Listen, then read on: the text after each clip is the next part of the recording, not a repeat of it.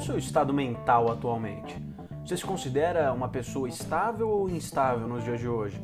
Se alguém te pedisse, por um acaso, é, só de curiosidade, você conseguiria definir de maneira objetiva, com palavras, seu estado mental?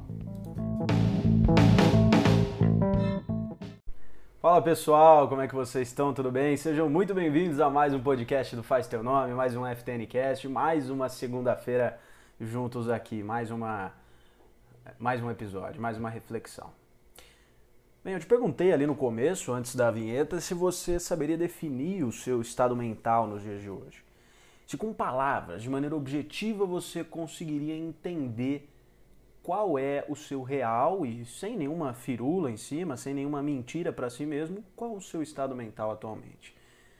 É difícil, né? Muitas vezes é difícil a gente fazer essa definição real, objetiva, concreta, incisiva.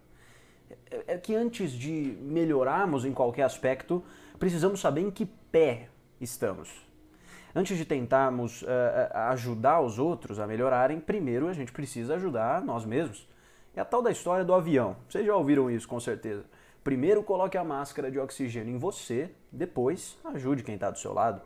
Afinal, como você quer ajudar os outros se você se encontra perdido?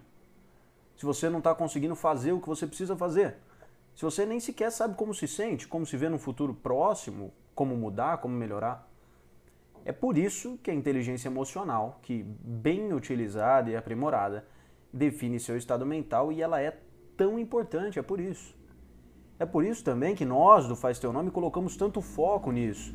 É por isso que sempre indicamos coisas que podem ser benéficas para você, é, pessoas que podem ser benéficas para você, conteúdos que também se encaixam nisso, que podem te fazer se entender melhor, se conhecer melhor. Um psicólogo e professor, o Jordan Peterson, pontua muito bem nesse assunto, onde ele diz uh, o seguinte: é muito mais difícil governar você mesmo do que governar uma cidade. E complementa com outra frase sensacional: aceite a terrível responsabilidade da vida com os olhos bem abertos. A verdade é que ele não é um pessimista nem nada do tipo. Ele segue algo que eu gosto muito e particularmente eu também adoto para minha vida: o realismo a boa e velha atitude de enxergar as coisas como elas são e não como gostaríamos que fosse. E claro, claro que a partir daí procuramos construir seu é, nosso presente, visando nosso futuro, do modo que mais se encaixe com nossas ambições, com nossos sonhos. Todo mundo quer acordar para a vida em um lugar que muitas vezes não dorme, em um lugar que muitas vezes não se apaga, que não para. Mas antes disso, existe um passo muito importante e crucial que é entender a si mesmo.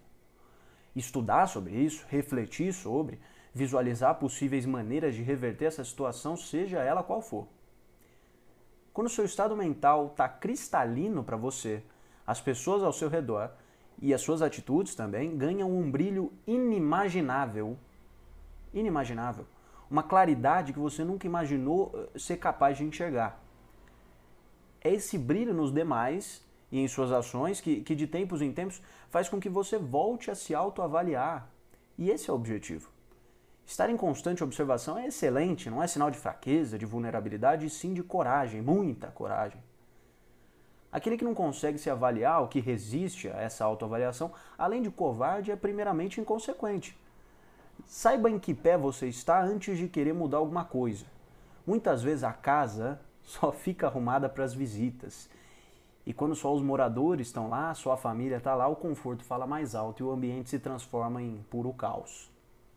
Não pense que é só com você.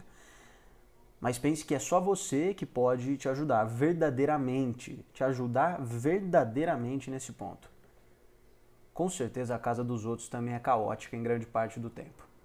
Por isso, preocupe-se com a sua ao invés de julgar dos outros, para que um dia você possa ajudar a arrumar a casa deles também é sobre isso. Pensar um pouco em você, pensar em que pé você está, entender a si mesmo, olhar para dentro é, é sinal de muita coragem e também muita responsabilidade, muita sabedoria. Sempre procurando conteúdos que ajudem nisso, sempre procurando pessoas que te ajudem nisso. É de longe um dos pontos mais importantes. Para você construir alguma coisa, primeiro você tem que saber como é que está a sua construção principal. como é que está a sua estrutura, se está bem erguida, se está bem estruturada, se você não vai ter nenhum deslize no meio do caminho que possa comprometer o todo. Valeu! Muito obrigado por ter acompanhado mais um podcast do Faz Teu Nome. Fiquem com Deus e até a semana que vem. Valeu, pessoal. Vamos juntos.